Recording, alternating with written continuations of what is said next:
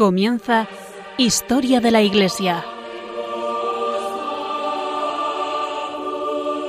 Un programa dirigido por Alberto Bárcena.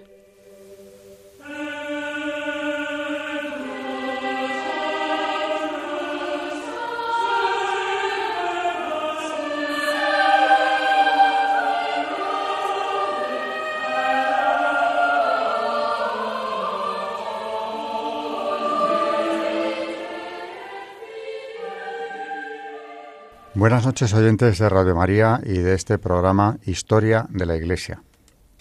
Eh, vamos a seguir, como siempre, enlazando con el programa anterior, como podrán comprobar los que lo sigan de forma habitual.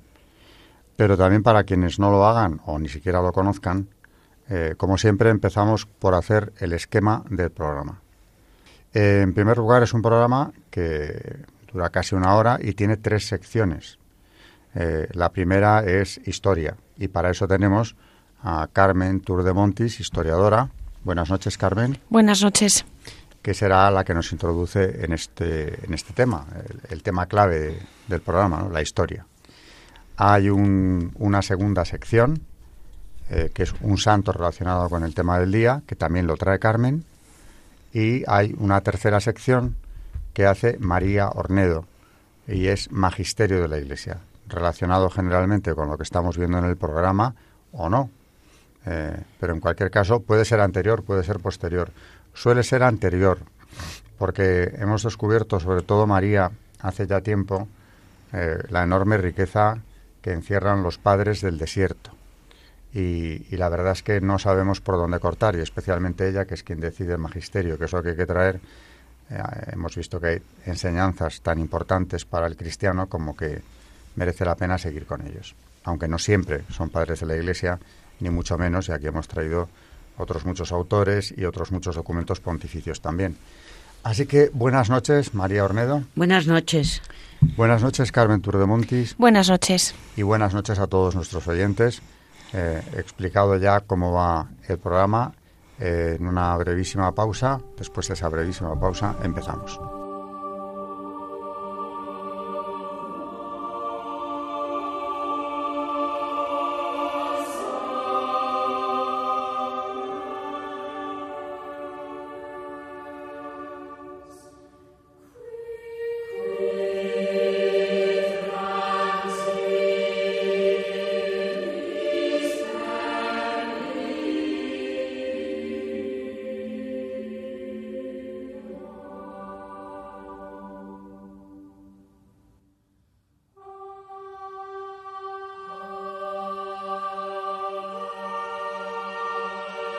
Están escuchando en Radio María Historia de la Iglesia, dirigido por Alberto Bárcena.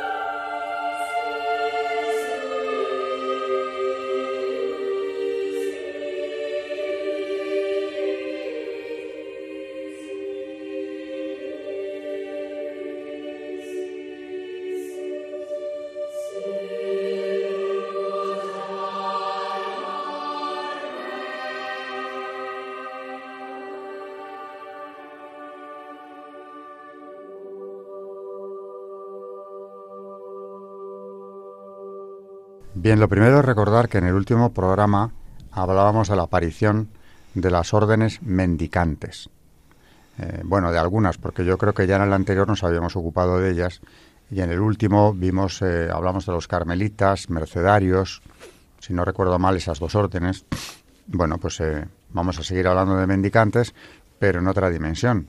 Precisamente en, en este siglo XIII, aproximadamente en torno al XIII, que es cuando surgen los mendicantes es el siglo, eh, como dice Orlandis, de los frailes, que no de los monjes. Los monjes eh, pertenecen más a la alta Edad Media. Es el siglo en el que estos mendicantes van a abrir conventos en el corazón de las ciudades. Los monjes viven en abadías, apartados del mundo. Es un concepto de la vida y del mundo mucho más alto medieval que eh, el que rodea a estas órdenes mendicantes, que claro, se van a integrar en la ciudad y van a hacer mucho más que eso. Hoy vamos a ver la relación enorme que tuvieron con la enseñanza.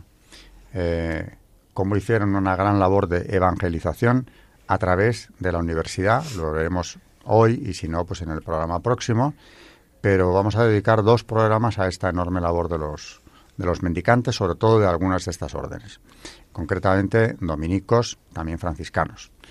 Así que Carmen empieza a contarnos.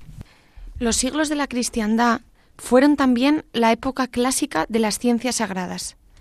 Por un lado, la teología y por el otro, el derecho canónico.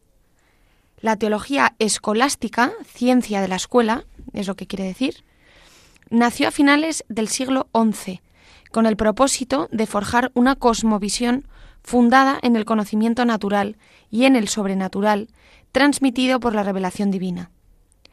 Su método fue el escolástico, caracterizado por la disputa dialéctica, que terminaba en una síntesis. Tenemos nombres ilustres de la primera escolástica, como son San Anselmo, Pedro Abelardo y el maestro de las, de las sentencias, Pedro Lombardo. Pero el siglo de oro de la escolástica fue, sin duda, el siglo XIII, y su obra maestra, la construcción del aristotelismo cristiano. Esta empresa, preparada por San Alberto Magno, del que les adelantamos hablaremos hoy en nuestro Santo del Día, fue llevada a buen término por Santo Tomás de Aquino, del que ahora también hablaremos en profundidad. La mayor lumbrera de la teología junto a San Agustín, cuya obra doctrinal sentó los fundamentos de una concepción católica del mundo y de la vida que hoy sigue siendo básicamente válida.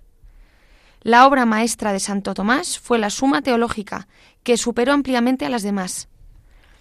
El Papa, León XIII, en la encíclica Aeterni Patris del año 1879, declaró que Santo Tomás sobresale por encima de todos los demás doctores, cuyas enseñanzas completó y redujo a una armónica unidad. Por tal razón, el pontífice dispuso que la doctrina del Santo Doctor sirviera de base a la enseñanza en los centros de estudios eclesiásticos. Los papas posteriores y el Concilio Vaticano II han reiterado estas directrices. San Buenaventura, del que hablaremos próximamente, y Duns Escoto representan una escuela franciscana contemporánea de inspiración platónico-agustiniana. En el campo de la ciencia canónica, el maestro Graciano terminó hacia 1140 su decreto, que sistematizaba el derecho tradicional. El nuevo derecho fue recopilado por San Raimundo de Peñafort en las decretales de Gregorio IX, en 1234. Estas colecciones y otras que se formarían después integraron el Corpus Iuris Canonici, recopilación de disciplina eclesiástica en uso hasta la promulgación en 1917 del primer Código de Derecho Canónico.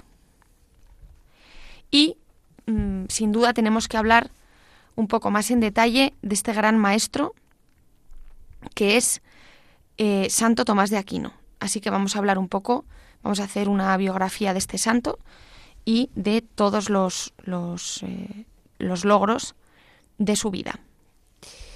Nace Santo Tomás de Aquino en el castillo de Rocaseca, en Italia, el año 1225. Hijo de los condes de Aquino, recibe la primera educación religiosa y científica en la abadía de Montecassino, para pasar después a la Universidad de Nápoles. Allí, el contacto con Fray Juan de San Juliano fue causa de que a sus 16 años frecuentase la comunidad de los hermanos predicadores, siendo el principio de su vocación a la vida apostólica. A los 19 años ingresa en la Orden de Predicadores. Esta opción juvenil de Santo Tomás deberá ratificarla más de una vez, primero frente a su aristócrata familia, que de novicio le secuestra y le pone en calabozo durante seis meses en el castillo de Rocaseca. y posteriormente frente a los maestros de París que no le permiten la docencia en la universidad por su condición de fraile mendicante. Por indicación de Fray Juan Teutónico, maestro de la orden, termina sus estudios en París y Colonia bajo la guía de Fray Alberto Magno, quien le convence de la necesidad de profundizar en Aristóteles, el filósofo de la razón. La razón es donde Dios y a él debe ordenarse. A los 32 años, Tomás de Aquino es maestro de cátedra de teología de París. En Tomás, la palabra de Dios en la escritura tiene la primacía sobre otras ciencias y hace de la oración la fuente más fecunda de sus investigaciones. Mientras permanece en París, Tomás y los hermanos predicadores elaboran en comunidad filosofía y teología, para después hacerla presente en la universidad. Escribe gran cantidad de obras que destacan por su profundidad, admirando a maestros y estudiantes, la distinción, la sutileza y la verdad con que procedía en la explicación de tantas y tan distintas materias, como son de ver en los cuatro grandes libros que escribió sobre el maestro de las sentencias, en estos años dio de sí tales muestras, discutiendo y respondiendo, que según el sentir de la universidad, sólo Dios podía dar tanto ingenio, y así era en verdad. Por toda Europa volaba su fama, llevada por los que todas partes iban a estudiar a la Sorbona, y luego regresaban a sus tierras cantando la sabiduría del Maestro. Después de París, impartiría docencia en Roma y en Nápoles, dejando, entre otras muchas obras, la Suma Teológica. Murió en la abadía de Fosanova el 7 de marzo de 1274, cuando iba de camino al concilio de Lyon. Fue canonizado el 18 de julio de 1323 por San Juan XXII. San Pío V, el 11 de abril de 1567, lo declaró doctor de la Iglesia. Y León XIII, eh, que también les adelantamos, se hablará en, la parte de magisterio sobre él, el 4 de agosto de 1880 lo proclamó patrón de todas las universidades y escuelas católicas. Alternó la enseñanza con la predicación, actuó con eficaces intervenciones ante la curia pontificia en favor de los mendicantes, y destacó por su gran candor de vida y una fiel observanza de la vida conventual. La misión de la orden, es decir, el ministerio multiforme de la palabra de Dios en la pobreza, voluntaria, en él se centró en una continua dedicación al trabajo teológico, investigar incansablemente la verdad, contemplarla con amor y entregarla a los demás en escritos y en predicación directa. Empleó su capacidad totalmente al servicio de la verdad, ansioso de encontrarla, recibiéndola de donde quiera que viniese y haciendo partícipes a los demás. Tuvo siempre un comportamiento humilde y cordial, y su obra, demuestra la estrecha coherencia entre razón humana y divina revelación. Fue devotísimo de Cristo Salvador, especialmente de la cruz y de la Eucaristía, que exaltó en sus composiciones litúrgicas para la fiesta del Corpus Christi, y tuvo una ferviente devoción filial a la Madre de Dios, la Virgen María. Bien, realmente hablar de escolástica eh, es hablar de Santo Tomás, porque no es el único autor, ni muchísimo menos. Ya nos ha mencionado Carmen otros varios y además hay distintas etapas en la escolástica, pero la cumbre está en la obra de, Santo Tomás, la Suma Teológica. Ya comentaremos algo de ella también, pero adelanto una cuestión, y es que en el tema del magisterio, María nos va a traer, como ya nos anuncia Carmen, una encíclica de, de León XIII en defensa de la escolástica y de Santo Tomás, muy, muy concretamente ya empezaba en el siglo XIX eh, un revisionismo bastante extraviado de la escolástica y de la obra de la Quinate, que desde luego eh, es mejor eh, aclarar, porque ese revisionismo no tiene sentido y la obra de Santo Tomás es una obra cumbre, una de las obras cumbres de la, de la teología. Esto irá más, a pesar de lo que León XIII diga, el modernismo y la protestantización de la Iglesia, que viene ya en el siglo XX, en ciertos sectores, pues ha hecho que la obra de Santo Tomás vuelva a ser cuestionada, ignorada en muchas ocasiones y, bueno, si por algunos fuera, desaparecida. Y no puede ser, porque lo que nos ha brindado el ahí es eh, demasiado importante y no sobran estos pronunciamientos pontificios. No es León XIII el único que apoya la escolástica y la obra de Santo Tomás, ni mucho menos. Pero volveremos sobre el tema y bueno, eso lo veremos en la última parte del programa. Después de, otra breve pausa, Carmen nos trae un santo muy relacionado con el tema que ha desarrollado.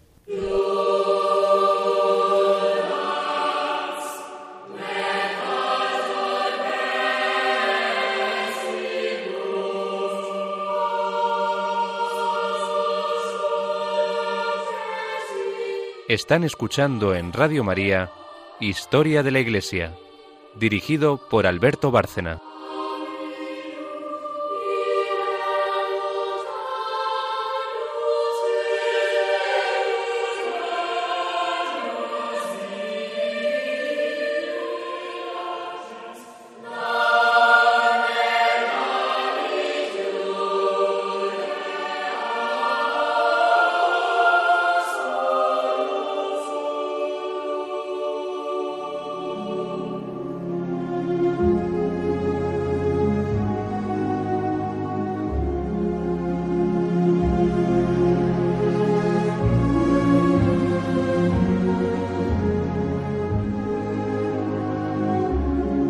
Santos en la historia de la Iglesia.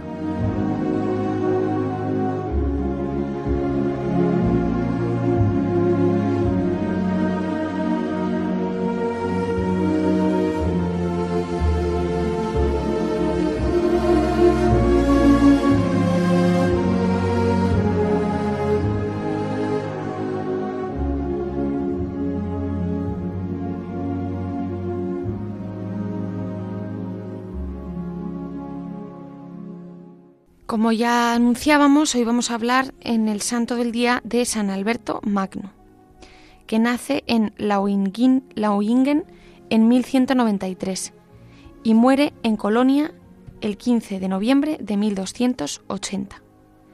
Su vida reúne múltiples facetas, científico, teólogo, fraile, místico, obispo y doctor de la Iglesia. Es patrono de los científicos y también uno de los más grandes genios de Occidente, y un santo de talla universal. De ahí el apelativo de Magno, que tan solo él ha merecido en el campo del conocimiento. Como decíamos, Alberto nace en Lauingen, junto al Danubio. Su padre lo envió a estudiar a la Universidad de Padua, donde conoció al beato Jordán de Sajonia. Ingresó en la Orden de Predicadores en 1223, realizando estudios eclesiásticos en Colonia y París. Fray Alberto desarrolla durante toda su vida su vocación docente, comenzando en el convento de Colonia. Enseñó también en París, Hildesheim, Friburgo de Brisgovia, Ratisbona, Estrasburgo y de nuevo en Colonia. Y hacia 1244, precisamente donde decíamos en Colonia, tiene como discípulo a Santo Tomás de Aquino. Más tarde regresa a París, donde imparte exitosas lecciones de alcance europeo consigue el título de maestro en teología. Continúa en París, en una de las cátedras dominicanas, y de nuevo en Colonia, donde regenta el nuevo estudio general. Asimismo, desempeñó una gran labor de escritor. Su ingente obra abarcaba todas las áreas del conocimiento, hasta entonces cultivadas. San Alberto destaca como filósofo y teólogo, con la novedad de inspirarse no solo en autores cristianos, sino también musulmanes y paganos, pero aún más en su faceta de naturalista, sobre todo por el método de la observación y experimentación que aplicó incluso al mismo Aristóteles. Tampoco debemos olvidar sus sublimes escritos místicos. Es elegido provincial de Alemania en 1254 y el Papa llegó a nombrarlo obispo de Ratisbona, pero no fue de su agrado.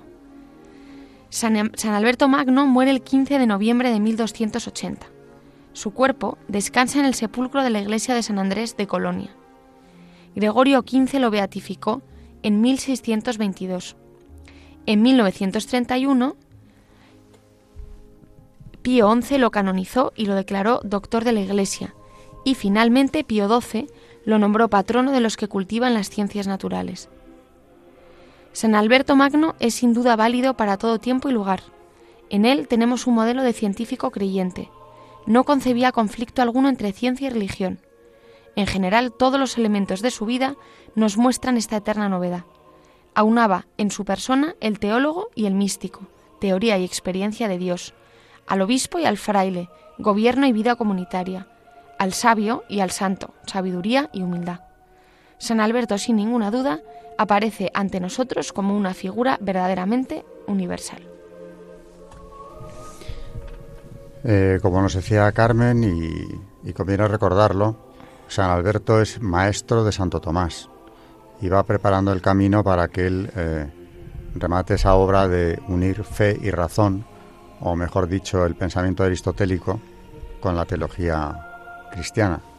Uno de los encargos que le hace eh, San Alberto a Santo Tomás es que expurgue todo lo que el Islam había añadido a los textos aristotélicos, porque es verdad que los manejó, manejó textos también eh, árabes, pero ahí lo que había también era una interpretación desde una óptica islámica. Al final se consigue, efectivamente, llegar a la esencia de Aristóteles y aunarla, como es natural, por otro lado, eh, con la teología. Fe y razón van de la mano. Y una no puede sostenerse sin la otra. Podríamos, mm, por supuesto, eh, agarrarnos a la revelación y nada más, pero sería renunciar a algo que Dios ha puesto, esas luces que puso en los filósofos de las escuelas socráticas, han sido de enorme utilidad para explicar también la teología. Esta es la gran labor de Santo Tomás, que por cierto eh, hay una anécdota que es curiosa y es que esa humildad de la que, de la que estaba revestido como su maestro, San Alberto, hizo que como además Santo Tomás tiene experiencias místicas, cuando ya tiene terminada la suma teológica, eh, tiene una visión de Dios y, decide quemar toda la suma. Estuvo a punto de quemarla. Eh, fue un, fraile que le ayudaba en su trabajo el que rescató de las llamas la suma teológica porque decía que después de haber visto a Dios todo lo que había escrito le parecía tan nada que no merecía la pena conservarlo. Pero claro, era después de una experiencia mística. Ahí también intervino Dios enviando una mano que salvara aquella obra ingente eh, que había tardado tanto y que además había sido tan brillante en construir Santo Tomás. Bueno, después de otra pausa que viene después del santo siempre, eh, aunque he hablado más de Santo Tomás que de San Alberto, únicamente le he mencionado como maestro de, de Santo Tomás, ya Carmen nos ha contado lo esencial de su biografía, pues vendrá Magisterio y seguimos en Santo Tomás, seguimos en la escolástica. Por cierto, escolástica es la ciencia de la escuela, es eh, una ciencia que se va a imponer, es una técnica de enseñanza que la Iglesia va a hacer extensiva a las universidades europeas y que se va a mantener en ellas durante siglos. Va a ser muy atacada luego, naturalmente, en tiempos de la Ilustración, eh, como lo peor de lo peor, ¿no? una cosa rutinaria, eh, cuando realmente tiene una capacidad didáctica, la escolástica, que no se le puede discutir, pero, claro, era, era una técnica esencialmente eclesiástica. Y el siglo de las luces es muy contrario, eh, en principio, a todo lo eclesiástico por más que quieran decirnos que, bueno, no, que eran racionales. Racional era Santo Tomás y no por eso le faltaba la fe y, esa parte no se quiso ver. En la ilustración a partir de entonces tenemos un claro divorcio entre fe y razón que hará que finalmente los cimientos de Occidente se tambaleen. Bueno, breve pausa y vamos con la parte de magisterio. Y hoy es magisterio pontificio, porque, porque se trata de una encíclica, como ya nos anunciaba Carmen al empezar el programa.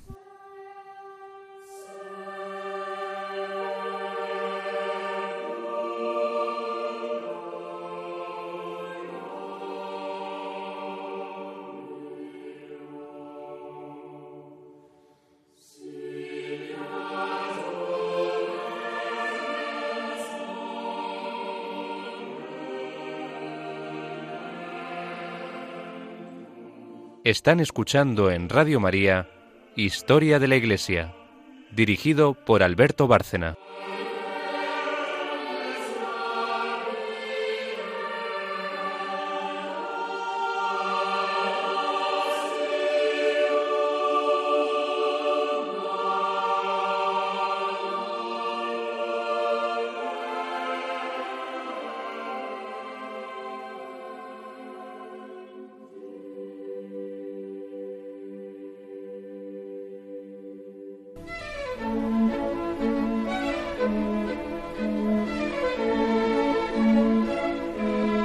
El Magisterio de la Iglesia.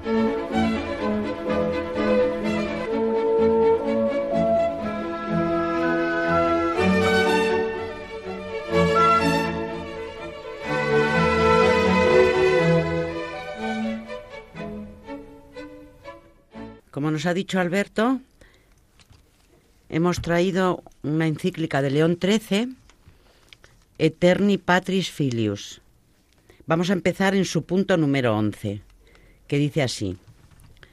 Más tarde, los doctores de la Edad Media, llamados escolásticos, acometieron una obra magna, a saber, reunir con suma diligencia las fecundas y abundantes mieses de doctrinas, esparcidas por las voluminosas obras de los santos padres, y una vez reunidas, colocarlas como en un solo lugar para uso y comodidad de los venideros.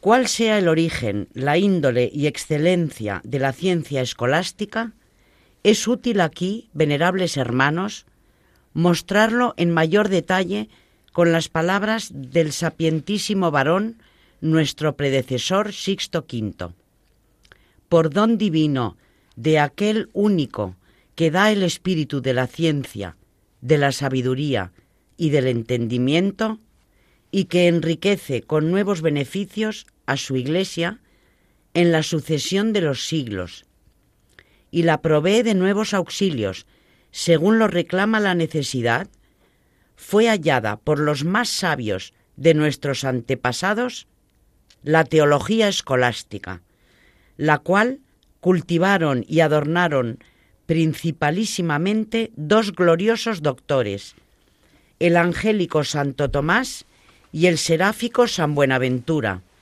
clarísimos profesores de esta facultad, con ingenio excelente, asiduo estudio, grandes trabajos y vigilias, y la, y la legaron a la posteridad, dispuesta óptimamente y desarrollada con brillantez en variadas formas.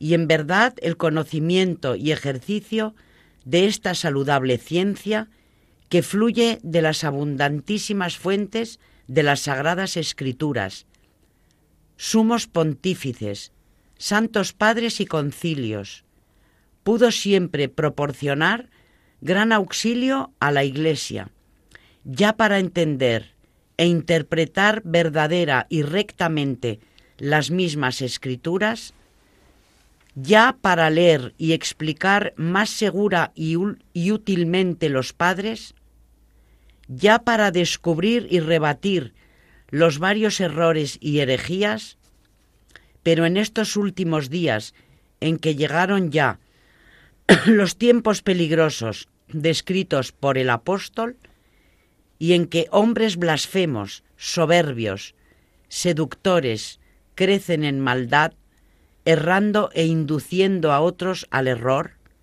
es en verdad sumamente necesaria para confirmar los dogmas de la fe católica y para refutar las herejías.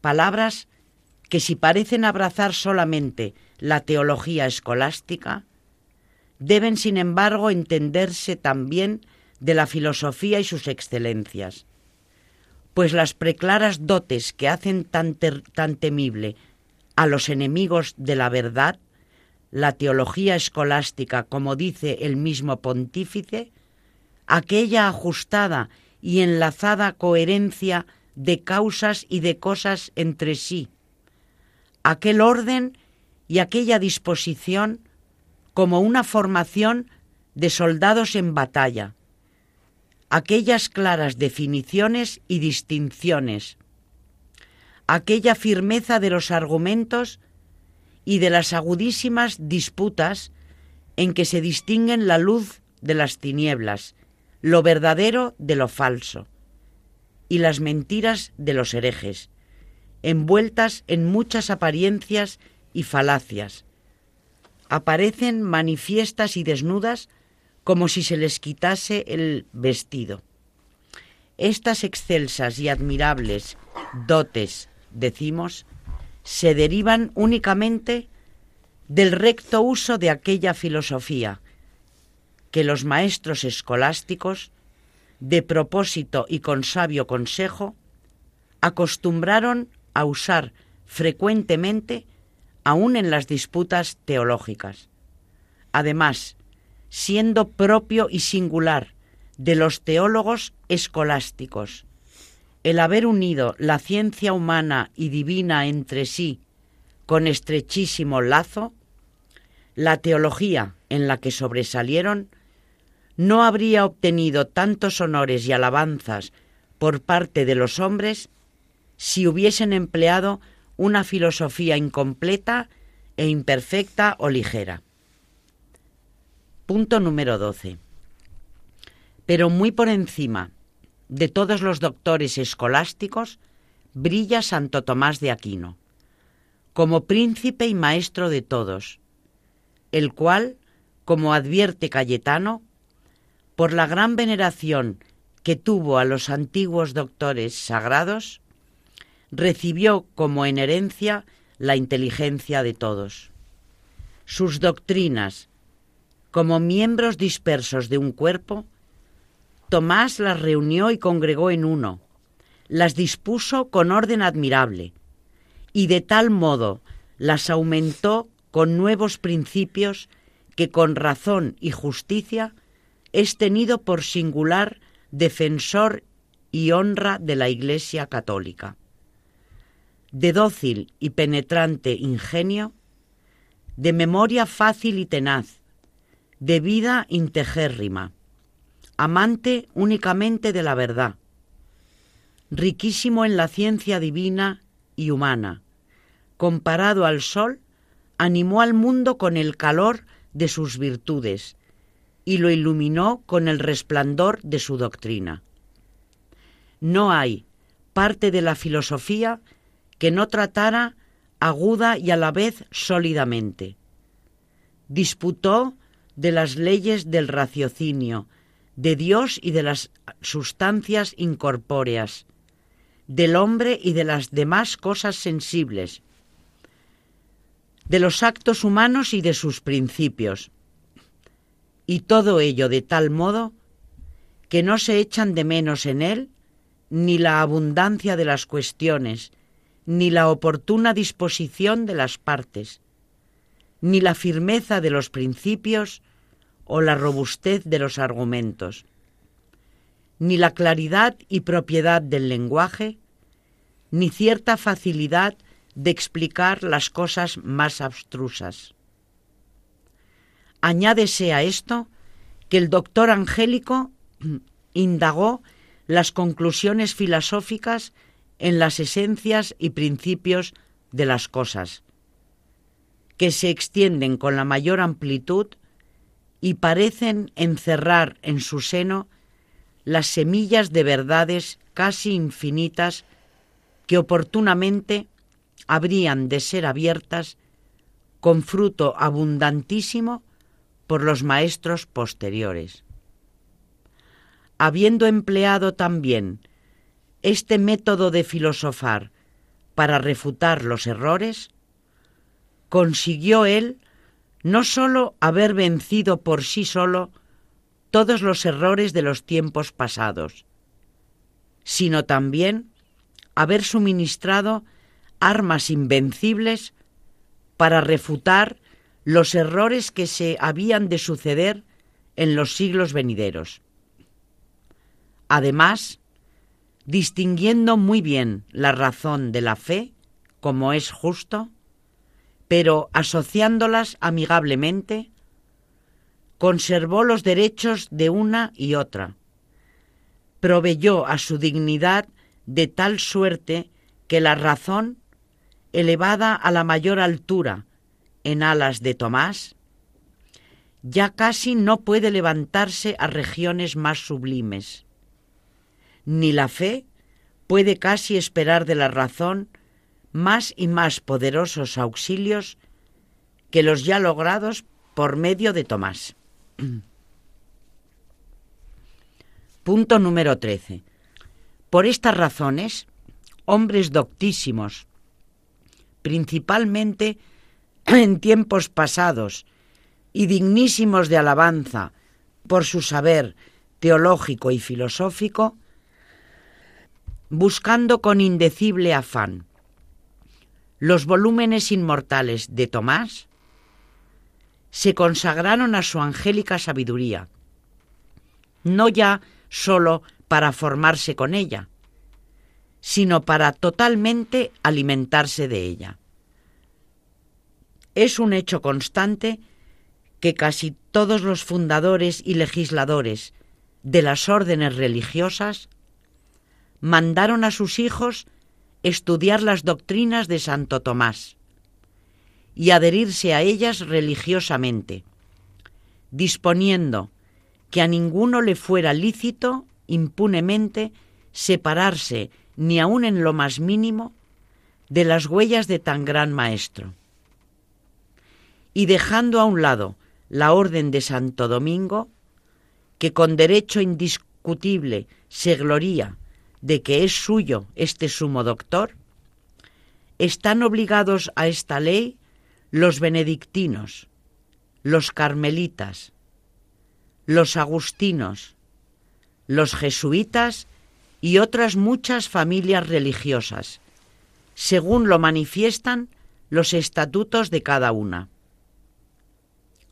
Y en este lugar, con placer indecible, son de recordar aquellas celebérrimas universidades y escuelas que en otro tiempo florecieron en Europa, a saber, la de París, la de Salamanca, la de Alcalá de Henares, la de Tolosa, la de Lobaina, la de Padua, la de Bolonia, la de Nápoles, la de Coimbra y otras muchas.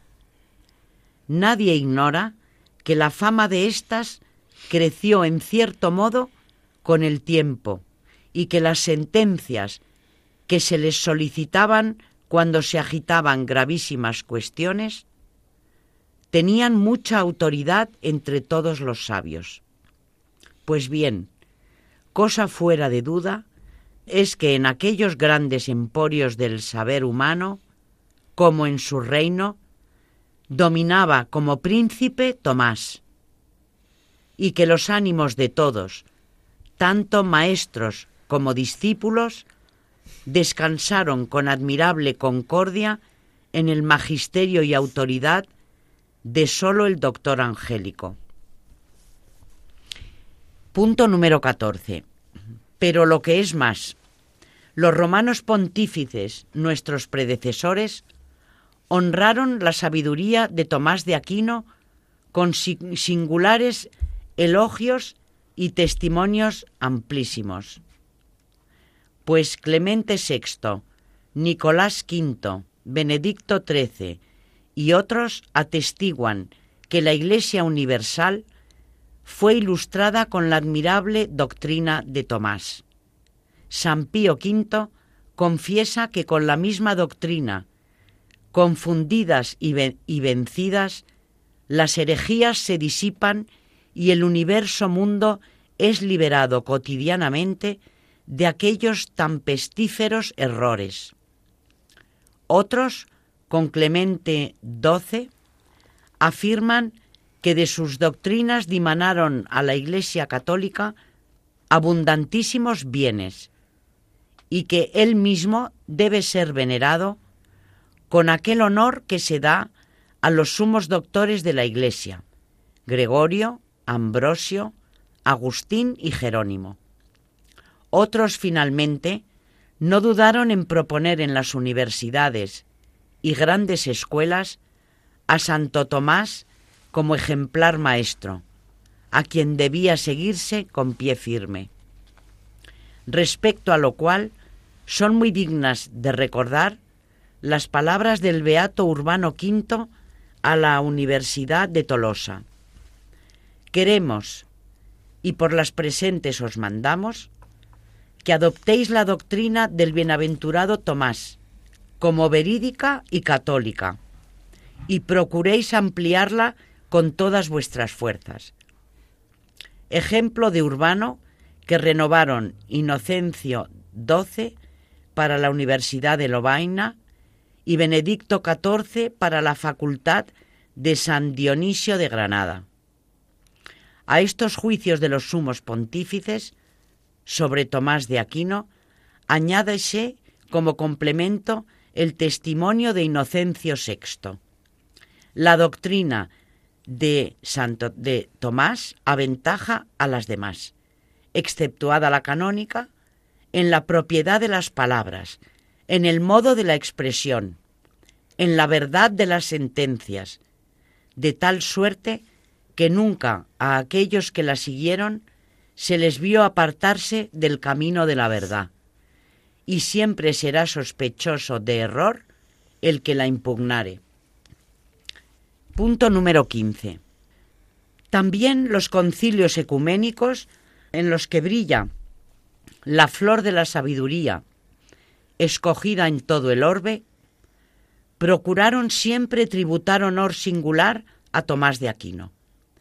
Puede decirse que intervino Tomás en los concilios de León, de Viena, de Florencia y Vaticano, en las deliberaciones y decretos de los padres y casi fue su presidente, peleando con fuerza invencible y faustísimo éxito contra los errores de los griegos, de los herejes y de los racionalistas. Pero la gloria mayor y más propia de Tomás, alabanza nunca participada por ninguno de los doctores católicos, consiste en que los padres de Trento, al establecer el régimen interno del mismo concilio, quisieron que juntamente con los libros de la Escritura y las decretales de los sumos pontífices, se viese sobre el altar la suma de Tomás de Aquino, a la cual se pidiesen criterio, argumentos y fórmulas. Últimamente, a varón tan incomparable, estaba reservado también el obtener la palma de conseguir homenajes, alabanzas, admiración aún de los mismos adversarios de nombre católico. Pues averiguado está que no faltaron jefes de las facciones heréticas que confesaron públicamente que una vez quitada de en medio la doctrina de Tomás de Aquino, podrían fácilmente entrar en combate con todos los doctores católicos, vencerlos y derrotar a la Iglesia. Vana esperanza, ciertamente, pero testimonio no vano. Punto número 16. Por esto, venerables hermanos, siempre que consideramos la bondad, la fuerza y las excelentes utilidades de su ciencia filosófica, que tanto amaron nuestros mayores, juzgamos que se obró temerariamente al no conservarla siempre y en todas partes en el honor que le es debido, pues consta especialmente que una prolongada práctica, el juicio de grandes hombres y lo que es más, el sentir de la Iglesia, favorecían a la filosofía escolástica. Y en lugar de la antigua doctrina, presentóse en varias partes cierta nueva especie de filosofía, de la cual no se recogieron los frutos deseados y saludables que la Iglesia, y la misma sociedad civil habían deseado.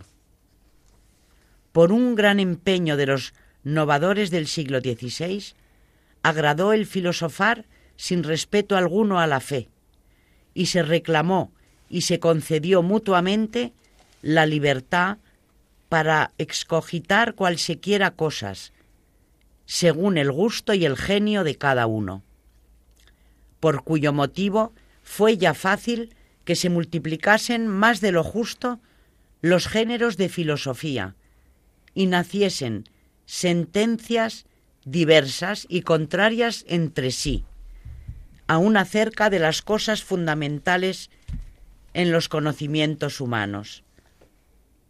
De la multitud de las sentencias se pasó con gran frecuencia a las vacilaciones y a las dudas.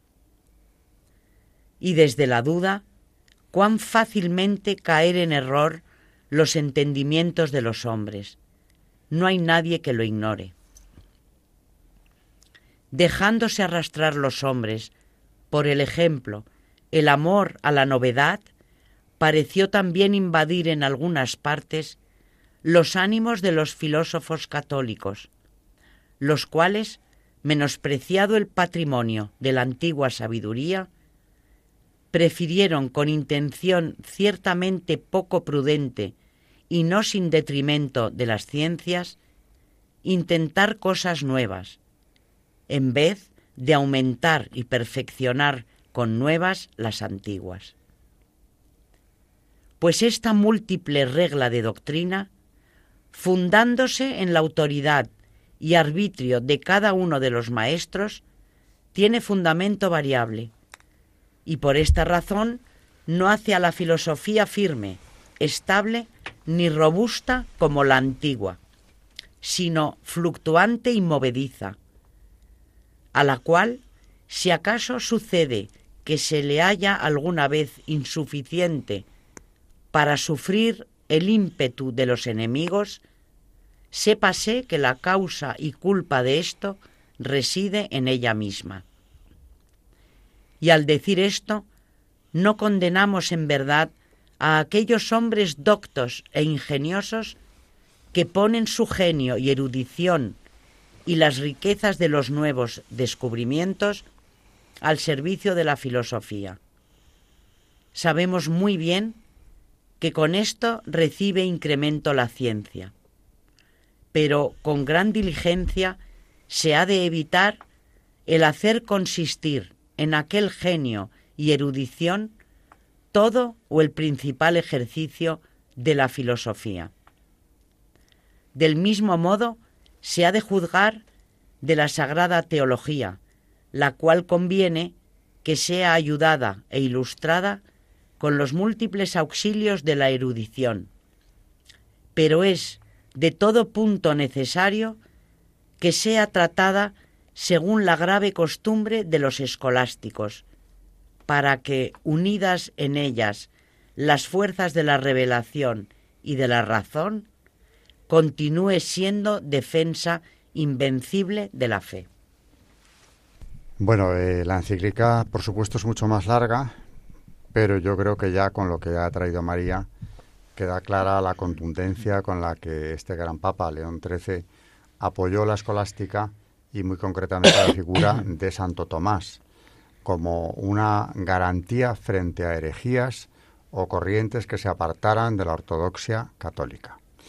Y esto que valía para la segunda mitad del siglo XIX sigue siendo válido hoy, aunque los ataques, como dije ya antes, contra uno y otra, contra el santo y contra la escolástica, eh, no han ido menos. Antes, al contrario, para muchos filósofos dentro de la Iglesia no existe o es algo en lo que no debemos fijarnos, como si fuera algo anticuado, superado, cuando realmente los argumentos que nos ha dado aquí León XIII son imprescriptibles, no van a, caducar. Eh, para acercarse a, a esa unidad entre fe y razón, tendremos que acercarnos siempre a Santo Tomás. No podemos descartarle como si no hubiera existido en la historia y como católicos tenemos que agradecer mucho a Dios el don de esta, esta vida entregada a la fe, entregada a la ciencia. Bueno, nos despedimos ya por hoy, así que buenas noches, María Ornedo. Buenas noches y muchas gracias.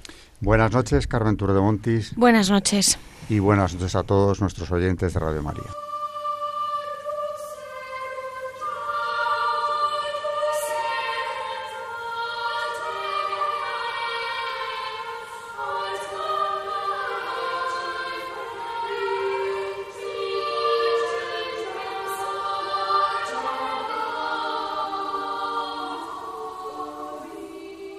Han escuchado Historia de la Iglesia, un espacio dirigido por Alberto Bárcena.